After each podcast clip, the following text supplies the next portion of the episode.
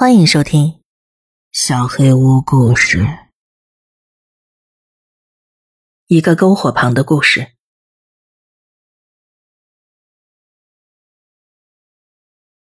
多年来，我一直在马斯科卡一个过夜营地担任营地辅导员。跟我从事过的其他职业比起来，我简直爱死这份工作了。尽管薪水不高，也或多或少有些讨人厌的露营者。白天那么长，晚上睡觉的时间又不够，吃的东西简直就是灾难。但是，有一个我不能拒绝的理由：我可以尽情的讲恐怖故事，只要我想得出来。没什么比跟一群初中生小鬼围在篝火旁讲鬼故事更好玩的了。他们总是要听最可怕的、最让人浑身打颤的那种。所以我就都给他们讲了。保姆、吹口哨的人、滑稽戏演员，还有那可怜的一家人。我把压箱底的故事留给了在阿尔冈昆公园过夜的营队。给不太了解加拿大的朋友们介绍一下，这是安大略中部一个巨大的公园，占地有八千平方公里。我们白天泛舟湖上。晚上在篝火旁度过，一边唱着歌，一边烤棉花糖夹心饼干，嬉闹声传出去几百米。终于，孩子们安静了下来。我开始给他们讲躲在树林里的跟踪狂的故事。我描述他那张恐怖的脸时，孩子们都吓得不敢动了。还有那群露营者在夜晚涉水，前往湖对岸的废弃精神病院的故事。在这个特殊的夜晚，结束了所有的故事之后，我再次严肃地强调，这些通通都是真人真事。然后把孩子们赶回了他们的帐篷。一整天下来，大家都精疲力尽，这六个孩子看起来也没有熬夜的心情了。我的辅导员同事劳拉也决定回帐篷休息，我独自一人坐在一个木桩上，守着江西的篝火。我深深吸了一口凉爽的空气，满是松树的清香。我望向湖的对面，月光映照在清澈的湖面上。对岸是高耸的峭壁，有几百米高吧。我暗存着，我们划着独木舟过去，往上爬个几十米，然后从崖壁上跳进湖里，不知道能不能行。哼 营地负责人肯定会杀了我的，前提是他发现了的话。峭壁顶端有些动静引起了我的注意，山顶上有一点微光轻轻的晃动着。开始我以为是颗星星，但是这个光源要大一些，闪着金色的光芒。它缓慢的来回摆动，划出一个拱形的弧线。我坐直身子仔细盯着看。另一个光点出现在他旁边，沿着山顶微微摆动着。然后是另一个，再一个，还有几个。我的心沉了下去。我抓起背包，拿出数码相机，对着那几个小光点放大。我数了数，然后又数了一遍。该死！我立刻爬起来，冲向身后的帐篷。哎，伙计们，快醒醒，我们得走了！帐篷里窸窸窣窣，七个脑袋困惑的看着我。同事的脸上混杂了担心和愤怒。我也不想啊，但是远处的乌云太吓人了，肯定有场特大暴雨。要是被困，咱们的旅行就彻底泡汤了。真的？劳拉，我的同事。可我们在森林中间，往哪儿走啊？我从包里抽出地图和手电筒。呃，南边几公里有个护林员休息站。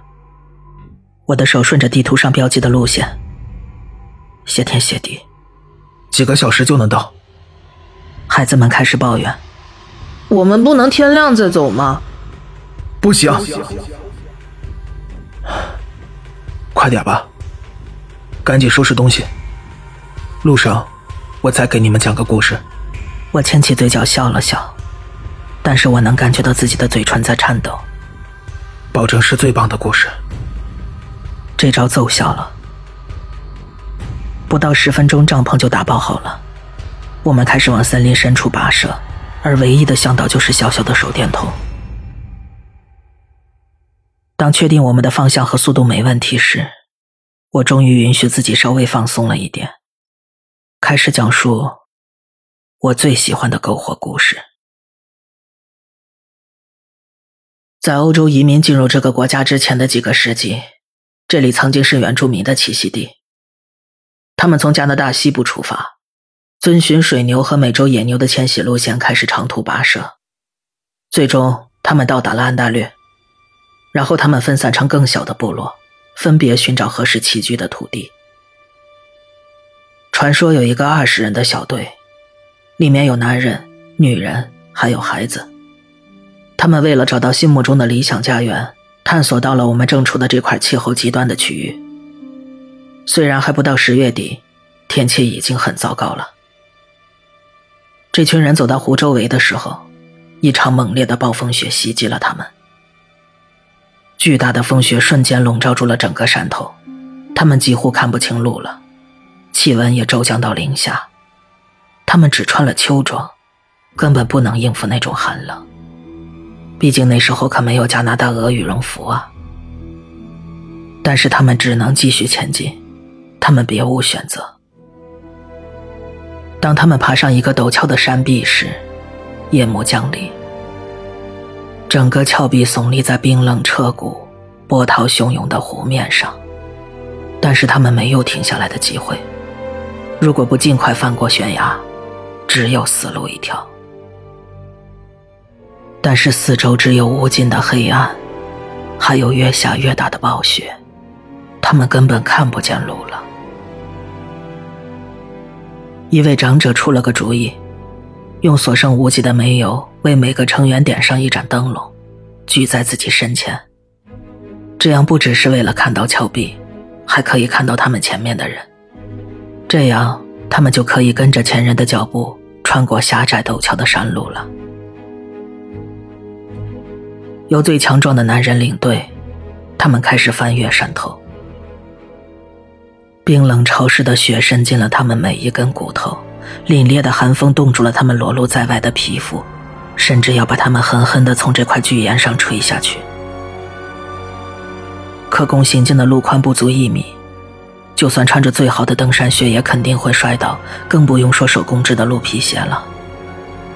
他们缓慢的、小心翼翼的爬上了悬崖，祈祷着对面，不管是什么。可以让他们临时避难，逃离这场可怕的暴风雪。他们已经行进了大概一半的路程，爬到距离湖面几百米的高度了，但是他们自己并不知道。实际上，在这场密集的风雪里，他们唯一能辨认的就是前方伙伴手上的灯笼，那就像指引他们前进的灯塔。如果光向上移动，他们就向上；如果它下降，他们就跟着下降。所有人都精神恍惚，除了身前一两米的闪光之外，他们什么都不在意了。然而，对于带头的人来说，就没有这种奢侈的待遇了。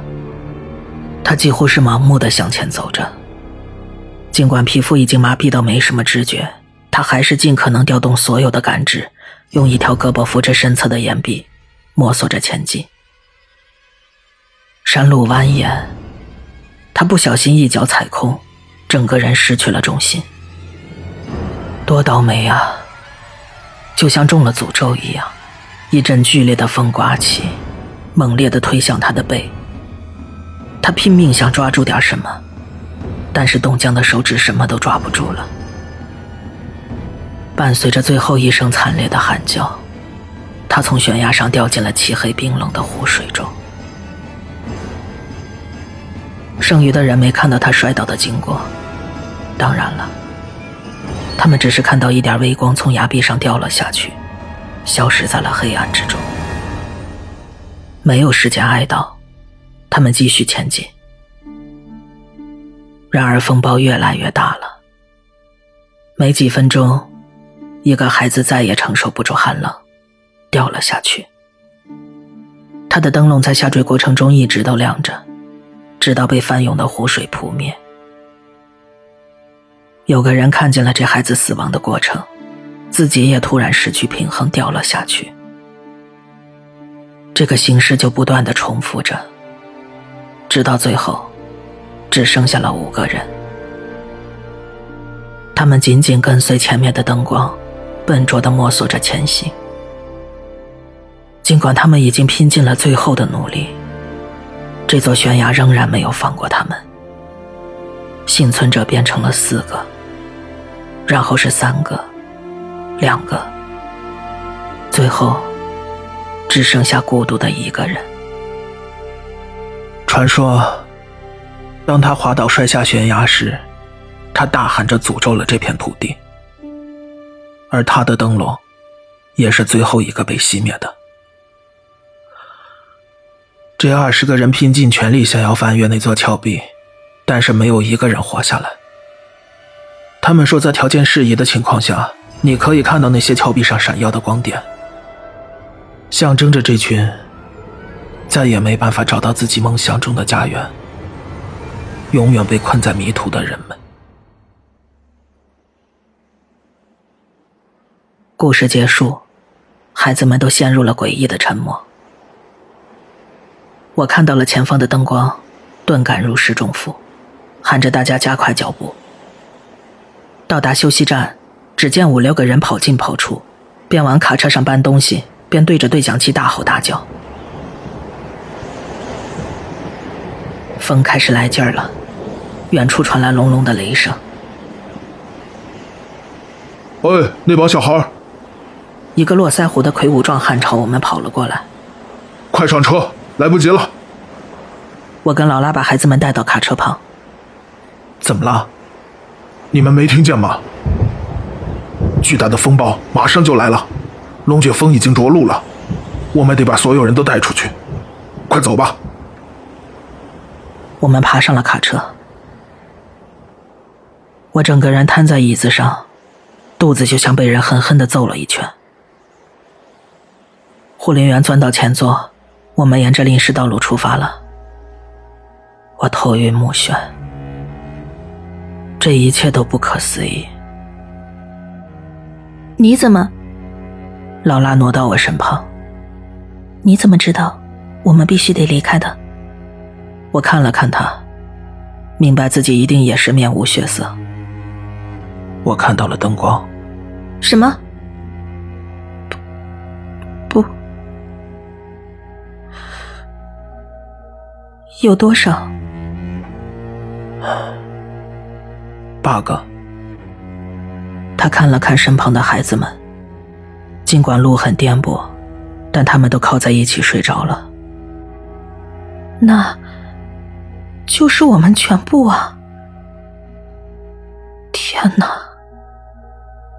我点点头，跟他靠在一起，沉默不语。劳拉以前听过这群原住民的故事，也知道我略过了一些关键信息。没错，灯光的故事是真的，而且也绝对不是随机无规律的。如果你看到山顶有灯光闪烁，来回摆动，画出一个小小的弧线，那是他们传递的一种讯息。一个警告，一盏灯代表一个即将熄灭的生命。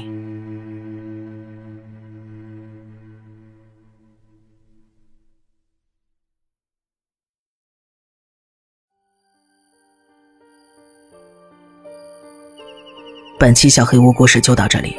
如果你做噩梦的话，没有关系，我会来把它吃掉的。我是小黑屋的墨。那我们梦里再见了。